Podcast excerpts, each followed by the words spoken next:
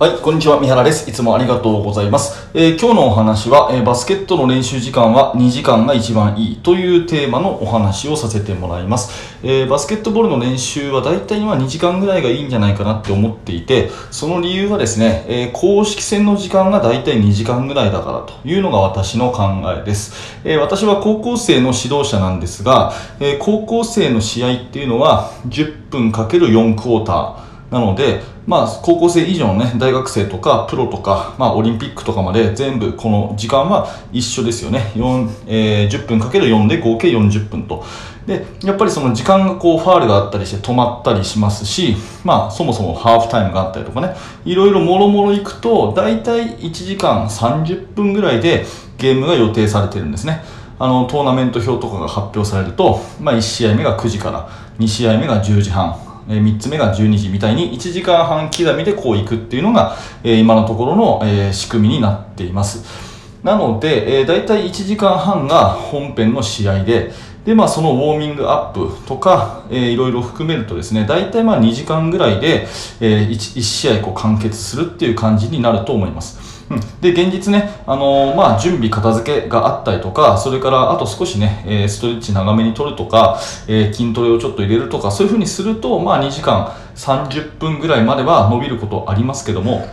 まあ、本編1時間半から2時間、でその余白があって、まあ、トータル長くても2時間30分というところを、えー、私は考えています。で今回はまあ分かりやすくまあ2時間ぐらいというところだと思うんですね。えー、中学生ミニバスになると時間が少し短くなると思います。中学生の場合は、えー、8分の4クォーターだしミニバスの場合だと5分の4クォーターですよね。なので、まあ、少しアレンジをさ、えー、していただいてあなたの環境に置き換えてもらえればと思うんですけど、まあ、基本的な考えとしては公式性に準じた長さにしていくということですね。うん、やっぱりこれ体の慣れっていう意味でも公式戦と同じ時間で、えー、力をこう出し切るようなそういう練習をしていくのが良くて、えー、もうちょっと深掘りするとですね一個一個の練習メニューを短くしてたくさんやった方がいいんじゃないかなって私は思ってます。うん、やっぱりバスケットはあの切り替えのスポーツなんで、えー、状況は目まぐるしく変わると。でタイムアウトがあったり選手交代があったり、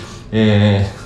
ー、そのクォーターのインターバルがあったりして結構こうプレーが細切れになるのがバスケットの特徴でもあると思うんです。なので1個の練習を長くやるというよりは、え本当に1つのドリルを3分とか5分とかそういうのでどんどんどんどんこう変えていってでその代わり切り替えを早くしていって時間をフルに使うと、まあ、選手からすると、え、気が付くとですね時間が経ってるっていうそういう感じにして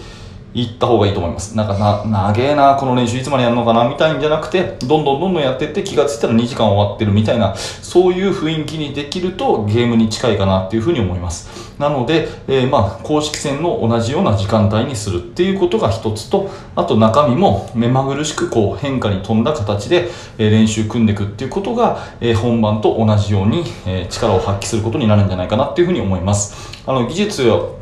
技術とか体力をこう身につけていってね、えー、まあ、自力を上げていく底力を上げていくっていうのは大事なんですがやっぱり当日の試合で力をこう発揮する練習していくってことはすごく大事になると思うので、えー、なるべくねその練習の時間の設定とかそういった雰囲気の設定っていうのも公式戦と似たようなものを目指していくとよりいいんじゃないかなというふうに思いますしその一つの具体的な目安は2時間の練習で集中力を高めていきましょうというお話です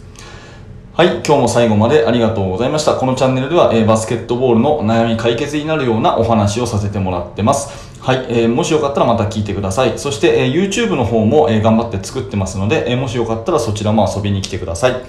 はい、えー、最後までありがとうございました。三原学でした。それではまた。